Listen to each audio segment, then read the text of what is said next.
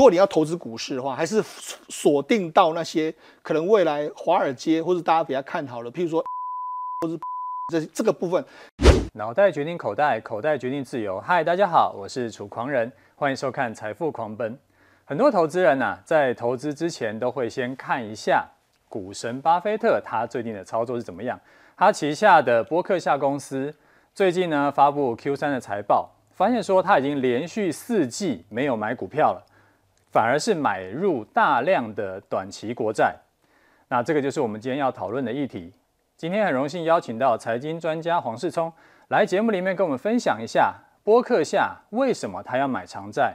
巴菲特是看到了什么我们没有看到的。那一般人呢要怎么样去做股债配置？欢迎今天来宾财经专家黄世聪，大家好。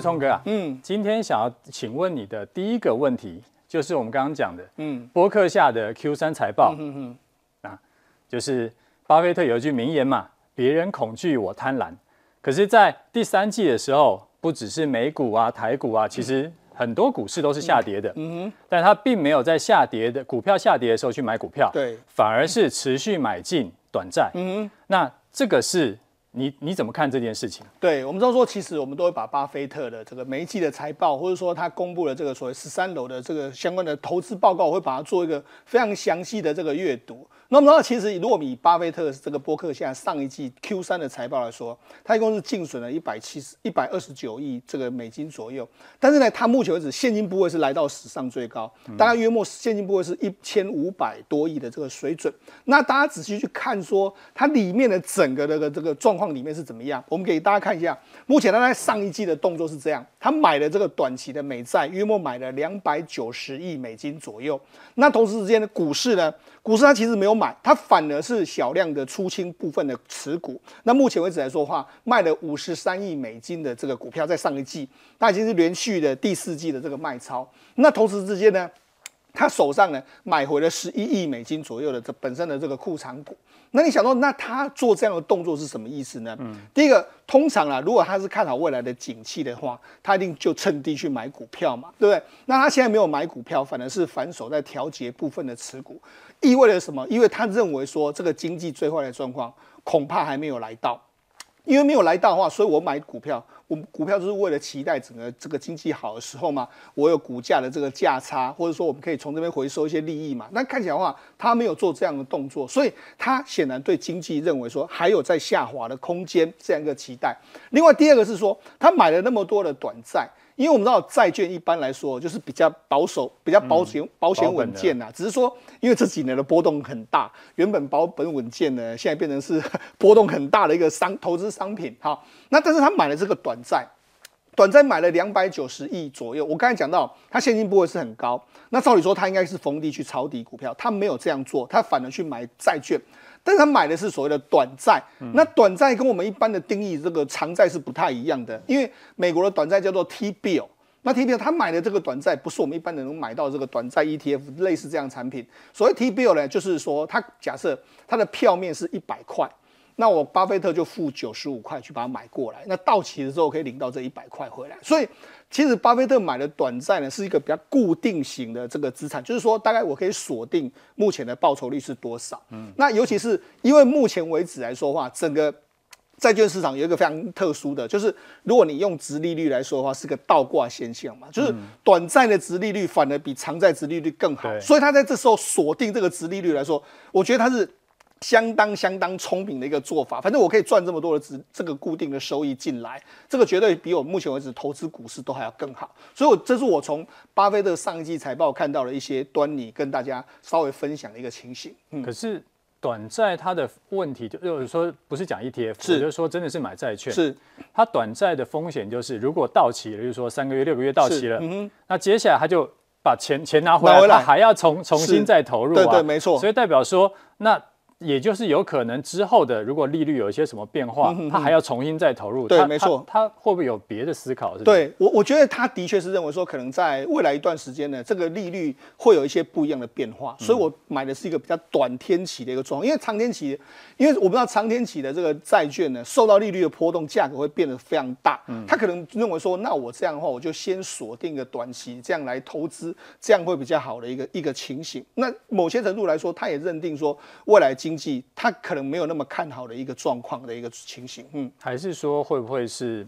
他不是有一个巴菲特指标嘛，嗯嗯嗯，就衡量说股市是贵还是便宜，对对对对，可是已经贵很久了，是。但是基本上美股的那个 GDP 的倍数是，对，它基本上都是没有，从来没有掉下去，大概只有在二零年年初那时候疫情的时候有稍微掉下去，所以他买一点，结果又来不及，对，所以后来他就一直来不及买了，对，所以我在想说会不会也有可能是这个原因，一直。找不到甜甜价，嗯，我觉得没错，因为目前为止来说，美国你照理来说啊，美股应该有非常大的修正，可是到目前为止，其实美股没有修正，它反而又要创高了。对，如果你用这个美国的所谓七大全值股来说，它其实市值反而是又创了这个新高，所以我觉得就巴菲特的部位来讲的话，他可能目前为止也找不到太好其他可以入手，譬如说他如果。照理说买一些银行股，但是银行股它可能又会受到利率的这个影响，而且目前为止这个银行的本身的这个状况怎么样，它也不清楚。那其他如果它再再加码苹果吗？苹果现在的市值这么高，它怎么去买呢？而且占它部位已经很大。对对对，所以我才说它目前为止可能真的没有找，也是有可能它没有找到相对比较好的投资标的出现。嗯，OK，好，那第二个问题想要请教你，就是说，就是他现在啊。它的资产就是也是我们刚刚讲的延续刚刚的话题，它的资产哦这边发现说它总资产大概一兆一兆美金是，然后它的呃这是现金加上债券这种相对比较固定收益的，已经占到净公司净值接近三成，对，没错。然后那而且呢，它之前是就是比较都是以股票投资为主，然后根本也是不太去呃觉得债券这个东西比较。比较无趣，对对对，然后也觉得觉得他没有什么成长性。嗯，他现在突然有一个很。完全是不一样的变化。他在卖股票，然后买债券，嗯嗯、会不会是有什么？他想到一个什么？或他他看到一个什么是我们没看到的东西？对，好，我们现在给大家看一下这个波克夏它本身的这个资产的配置。它目前呢，根据他们的财报的显示是大概资产有一点零二兆美金左右。这里面来说，最大部分还是股票投资。这个部分当然第一大部分就是苹果，苹果有一千五百多亿。那紧接下来是美国银行、美国运通、可口可乐、雪佛龙，这是它前五大持股。那这几这几年他买了非常多石油股嘛，包括雪佛龙跟西方石油嘛。那这个卡夫亨氏本来就是他喜欢的这个食品股，那他还买了日本的五大商社，还有其他的等等，大概约莫占三千多亿。那另外一个就是他还有其他的事业体，还有布局一些网路啦、哎铁路、能源跟公用事业的。那当然这个部分就是我们刚才讲到的短债的部分，他在现金部位里面也买了非常多的短债。我觉得从他的这个整个配置来告诉我们大家，就是说，你看。他过去一段时间是很 focus 所谓的投资价值的这个部分。那他投资价值这个部分来说，他有非常多衡量指标嘛，包括说他要找出这个成长的护城河啦，用 ROE、ROA、ROE 去衡衡量等等这样的状况。我觉得他目前为止没有在买股票，是因为可能在目前的盘面上真的找不到其他他认为可以买的这个股票。他认定是这样，而且我觉得，我觉得现在的这个状况也跟巴菲特所生活的时代不太一样。譬如说，以去年到现在为止来说啊，美股最流行的是什么？AI、人工智慧这些东西。那这些东西，我觉得对巴菲特本身来说，他可能太难了。对他可能比较难以去接受这个部分。嗯、那包括说像过去，你看 Focus。他的他跟他的这个盟友蒙格刚过世的蒙格，他们都很重视所谓中国的收益这个部分。那中国现在也没有，过去他们可能 focus 在中国这个部分，那现在这个不也不太好。所以我觉得现在巴菲特的投资，特别在股市里面，他可能面临到一个他真的不知道要去。投资什么的一个状况，所以你可以看到，它目前为止反的是我宁可把这个现我因为我庞大的现金，那我就把这个现金呢拿去投资所谓的短期的这个债券的部位，用这样来增加它本身的这个收益的一个状况。嗯，所以它等于是他可能不一定是看好短债，对，他只是要找个地方放他的钱，对对，没错。因为他现金不会太大啦，一千多亿的这个现金，他还是要找个地方去放一下，这样可能会比较好。而且短债来说，目前为止，我我刚才提到，现在是对他来讲，殖利率很高，这个其实也是算是一个某些程度对那种稳定型的产品来说，他不去买短债是一个好的这个选择。嗯，OK，好，那接下来想要请教你的问题就是说，今年呢、啊，嗯，我们台湾很多的投资人呢 套了满手的这个长债，对。啊，从可能去年就开始有人在套了，然后一路套套套套套套到今年，然后越套越深这样。是，啊，最近有反弹一点。对，没错。然后呢，可是现在突然看到，哎，股神在买短债，嗯嗯，这时候大家就开始自我怀疑了。嗯嗯嗯。那我是不是哎买错了？我们就想说，那我到底要不要变节？对。所以要不要这个去学习一下股神的操作？那世聪哥给大家一些建议。好，我们先给大家看一下这个所谓的短债跟长债，因为我觉得债券其实过去一段时间台湾人其实很少。策略，对，但是因为去年到现在为止来说，太太多网络上啦，或者说很多基金公司都在推所谓的债券，因为为什么？因为第一个债券值利率的确来到一个相对比较好的一个状况，只是没想到债券值利率呢从四趴一路往上攀升攀升。那我们就跟他讲，债券值利率攀升就是债券价格下跌，所以也就是说你买的这个债券 ETF 从去年到现在为止来说，大部分啊，除非是你最近进场的，大部分是亏钱。嗯、那我之前看一个资料是说，台湾大概有六。六千亿的台币的资金在在这上面。在债券的 ETF 上面，好，那我们一般买的都是所谓中长期，可能这我们看到就是，譬如说两年到三十年以上的这个状况。那一般来说，它的值利率会比较高。为什么？因为其实你天数这个其实跟我们定存一样的概念，定存天数越长的时候，它本来利率就会比较高嘛，它其实是一样的。那因为你要等待，因为有通膨的因素啦，还有违约时间等等的考量，所以一般来说，中长期的这个债券值利率是比较高的。那也因为它的债券值利率比较高的时候，所以它的价格有时候债券的波动性会比较大，因为我们要折现回来，你每一年领的东西不一样的时候，那那时候你折现回来的值很大嘛，所以它会对价格会造产生比较大的一个波动，所以它对利率的这个会比较敏感，因为你跟利率相比的时候，哎，它就有一些什么不如利率的这个状况，所以它跟利率价格的波动是比较敏感的。那短天期就不一样。因为通常都是小于一年，小于一年来说，对利率就比较不会那么敏感，因为利率通常短时间之内也没有那么大的这个变化的一个情形。那另外一方面来说的话，它的值利率比较低，就因为一般来说都是这样的一个一个线。如果一个线来说，从低到高应该是这样，但是我们可以看到现在就出现一个倒挂，都不是这样，就是这样反过来，就是从高到低就是这样。所以这就是为什么我刚才提到巴菲特会买到比较短的，因为短的债券的殖利率比较高，他反而是这样来操作。那当然，我们一般人我们是没办法像股神巴菲特去买，直接去买 T-bill 这种短债的这个状况，所以我才说，我们一般人要么就是买短期、短天期的 ETF，要么就是买长天期的这个 ETF 来看。那我是认为说了，如果你既然你已经买了那么多的长天期的 ETF，我觉得目前为止来说，你就继续买吧，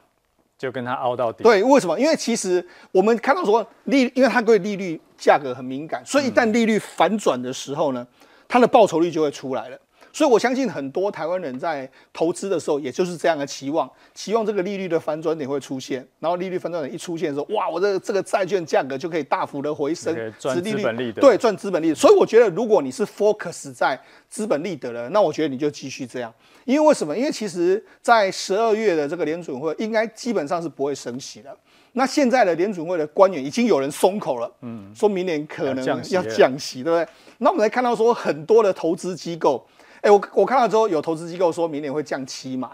甚至还有人说会降更多。就反正先喊越喊越大，才会有版面呢、啊。对，那甚至还有这个这个华尔街的交易员压住明年会降息，至少是这个两百个基点，甚至更多以上。嗯、所以你就知道，其实呢，目前为止来说，已经有很多人都是在压住明年的这个利利率会大幅的下滑。那我个人认为，的确啦，可能到明年年中中间的中，嗯，搞不好美国利率，如果你去看那个 Fed Watch 的这个这个报告里面来说，已经很多人压住那个时候就会开始降息。一旦那时候开始降息的时候，哇，整个报投资报酬率就会开始攀升起来。所以我觉得你再忍，如果你真的有这个买的套了很多，我觉得你可以慢慢慢慢的加码，然后等到明年这个所谓反转点出现的时候。再更大的一笔进去，我觉得这样可能会是比较保险的一个。慢慢的加码是什么意思啊？譬如说你假假设你当时的部位，假设我假设假设你已经买了一百万。好，或者说买了十万，那你就慢慢买一点点，买个三五万这样一这样慢慢买，慢慢买，买买买到那个反转点出来的时候，哎，我就再大笔的这样压进去的一个情形，这样可能会是比较好的一个。就持续买了，买到它转为止。对对对，持续的小量的买，买那因为这样可以让你的成本也同时下降。那下降到最后，哎，反转点的时候，你再一笔同一笔进去再进去，这样整个资金就会这个成本就会降的比较快。然后同时之间，因为反转了之后呢，它可能这个因为这个。利率这次反转不会是一下子，不会说哎、欸、利率跌了，然后又往上扬。一一般来说，应该就是直接会可能是连续的降息，非常多的这个空间。我觉得到时候或许就会出现比较好的报酬率了。嗯，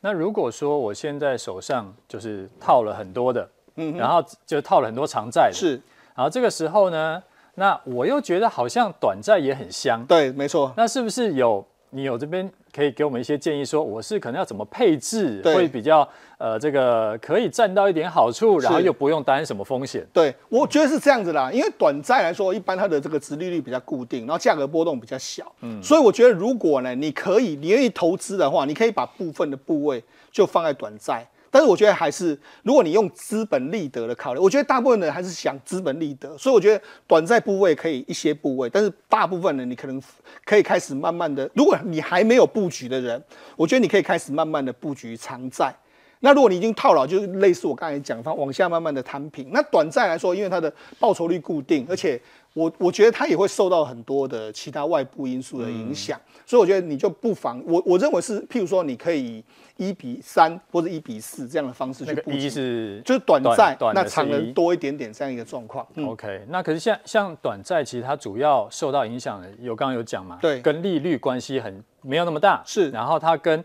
汇率关系很大，是没错。像最近其实我们都发现说，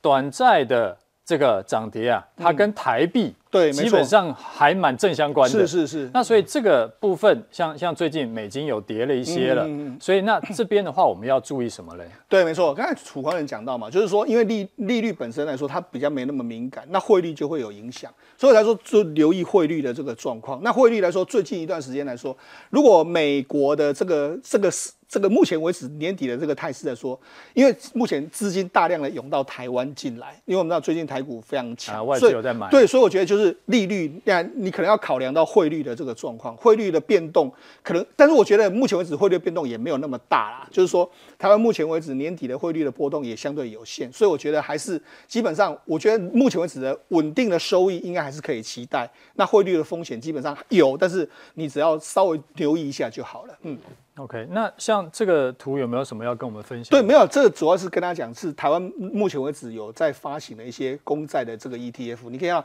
目前为止来说，他们的这个规模都大量的攀升。你看，过去一段时间呢，其实都没有什么规模。你看这个元大美债二十已经来到了、嗯、上千亿、一千多亿的这个状况。那目前为止来说，当然，我我觉得买这些所谓的所谓 ETF，这个所谓公债 ETF 有个好处，就是说现在为为什么很多人会去买？因为很多人都会跟你讲，就是进可攻，退可守嘛。因为他们至少还可以稳定的配息给你，一年可能有三五趴不等的这个息可以给你，然后又值又有值得期待所谓的接下来的这个赚价差，赚价差。所以才说，其实啦，真的，我觉得目前为止，你买那么多的这个债券的这个 ETF 的相关的这个状况来说，这个中期的这个 ETF。那还有这个台湾的短短期的 ETF，买这么多 ETF，你看短期的 ETF 规模就比较小。嗯，那我我就讲，实际上如果你都已经买到现在为止来说的话，不妨就再继续的跟他抗战下去，就跟他拼了。对，只能只能这样做了啦哈。对，因为像短债，就好像刚刚世聪哥讲的，他真的是大家比较不喜欢领这个，是没错。因为你看他这个其实规模规模都很小，你可以看这个短债的规模，你看五五五亿五十多亿，那你看中债当然是因为这个发行的。这个标的比较少，但是你可以看到长期公债，你看吸金非常大，就是我刚才讲有六千亿左右的规模，就是大部分都是 parking 在这个长期公债上面的一个状况，所以我才说，呃，既然就是已经套了之后，就继续给它拼下去了。啊，反正本多终胜嘛，对对，有一天熬回来。是是是，好，那最后一个问题啊，就是说那个股神啊，他一直在买短债。对，但是呢，他叫股神嘛，他不叫债神嘛，嗯、哼哼所以他其实还是有三分之一的资金是放在股票的。嗯哼，那像我们一般投资人，尤其是可能以前都是以股票为主的投资，没错，我们要怎么样股债配置可以？就是进可攻，退可守。我觉得基本上还是要看你自己本身的风险偏好啦。如果是说你愿意承担比较大的风险的时候，其实你就可以把股份、股票的部分把它拉高。然后，如果你愿意这个这个比较固定收益的时候，你可以把债券的比重拉高，这样一个状况。我觉得是以你的年纪或者说你自己的风险偏好来讲，但是如果是我的话，因为我是比较会想说这个所谓的这个资本利得的这个部分，那有如所以如果是资本利得的部分呢，我觉得可以用所谓一比三，就债是一，然后股市是三的这个状况，用这样去比配置。因为为什么？因为其实大家都认为说，假设明年的这个景气，因为明年为什么降息？可能景气没那么好，没那么好，衰退，那衰退当然会伴随着这个股市会下会下来，对，所以他说到时候就是一个股市可以布局的一个时间点，所以我才说不不妨可以用一比三的时候，欸、不是啊？那你如果明年股市会下跌，那你现在股市是三，债券是一，对，没错，这样不就是大部位准备它下跌吗？应该这样讲啊，就是说，我觉得我现在讲的一比三是说到到时候哦，对，就明年的时候布局。那如果你是现在，因为现在可能你要面对到就是股市可能会下跌。你不妨学巴菲特这样，你可能短期 parking 在一些短债或是这些债券债券上面比较多一点点，到到时候再移过来的一个状况。可是现在又有最后一个很尴尬的问题，嗯，现在还在蓝灯，嗯，又又回又又回去蓝灯了，是是。然后所以我们不是应该蓝灯，感觉景气很不好的时候，这时候买股票吗？啊，对对对。然后现在又变，可是股股市很高啊，对对对，对啊，它又在在前坡一一万七千多，是这样，就是到底。要怎么要怎么看？就是哎，现在好像又很贵，可是其实景气又很烂。对，那我到底要做股票还是做债市还是怎么样？你有没有一个整体的建议？我觉得是这样子啦，就是说现在的台湾的结构已经跟股市结构跟过去不太一样了。台积电或者这些半导体占的权重太大，但是它本身跟台湾的景气又没有太多的联动，所以就变成是一个很尴尬的这个局面。嗯、基本上我我认为啦，我们投资股市的部分来说，我觉得还是参考美国。美国的波动其实还是会影响全世界，特别是台湾的波动，所以还是尽量看美国波动。那美国也是一样，它的七大权值股占的太重的一个比重，小型股还在跌，对，所以就变成是说很难，你很难去看得很清楚的一个状况。所以我才说嘛，现在可能对我们来讲，我会认为说你还是。如果你要投资股市的话，还是锁定到那些可能未来华尔街或者大家比较看好的，譬如说 AI 啦，或者半导体这这个部分，可能还是比较好的一个状况。至于其他的大部分的股票，我觉得可能在未来，我觉得这种好坏的程度会越差越大。的一个情形，嗯，就资金就是一直就是涌去买 AI，对对对，没错。我觉得我觉得这可能是未来的一个非常明显的一个状况。从你看，从七大权值股这么占的权重这么高，我觉得这就是一个未来的一个趋势吧。嗯，OK。之前最火的一档 ETF 就是零零九二九嘛，因为它第是第一个月月配的 ETF，很受欢迎。然后十一月呢，又跑出来一档叫做零零九三五，它也是投资科技股。但是它是半年配息一次，然后它上市不到一个月，它可能刚好最近有搭上这一波的这个就行情反弹，所以它已经涨了快十趴了。那如果说我是一般投资人，我完全不知道怎么选这两档的话，世聪哥会怎么判断？好，没有错。今年非常多的所谓的高配息的这个所谓 ETF 的规模都非常大，甚至是最近出来这个零零九二九，其实也非常多台湾投资人非常青睐。那我们讲，事实上还有另外一档是零零九三五的这个野村台湾创新科技五十的这个 ETF，但事实上零零九二九跟零零九三五两个这个属性不是不太一样的。零零九二九它是所谓的以股息殖利率为主，那零零零九三五呢，它其实是比较偏向于所谓的你要获得资本利。利得为主，为什么？你看，其实他们的十大权值股都不太一样。譬如说，以零零九二九来说，你看它的联发科、大联大、这个矽创啦、京元电啊，包括说新普、群光、瑞仪、这个联咏、启基，还有建鼎等等。而且这十大前全值股呢，它只有占它比重的约莫三十几个 percent，所以也就是说呢，它其实挑的标的非常多，让它整个看起来的话是以一个配息为主的一个标的。但是你可以看到零零九三五呢，它的台湾创新五十的科技股里面，它的前十大全值股，台积电、联发科、台达电、联电、日月光、智邦、联永、国巨、瑞昱跟欣兴呢，它占的比重就占了约莫是七十一趴，也就是这十档股票对它的牵引度就非常非常大。那这十档股票呢，刚好又是是全台湾最重要的这个科技股上面的这个前十档的这个股票，所以我才说，如果你用所谓的配息的观念来看的话，可能你要选的就是这一档零零九二九，那零零九三五了，零零九三五这一档。这个所谓新创，呃，创新科技五十呢，它可能就是比较着重于所谓的股价的爆发力，两个选择不一样，那就看端看你自己的风险偏好，跟你对于所谓的股这个股息的偏好是怎么样。如果你是注重配息的，那我是建议可以买这一档，或者年纪比较大了可以买这一档。那我觉得年轻人或者你比较尊尊重这个股息，哎，尊重所谓资本利得，那就可以留意零零九三五这一档 ETF。好，今天谢谢来宾在节目里面跟大家分享他的投资心得，也感谢你的收看。记得要追踪楚狂人的 Telegram 频道，我会在里面聊盘势，还有更多的操作技巧。每周一和六的晚上八点，我们准时在 YouTube 频道的财富狂奔节目和你再见，拜拜。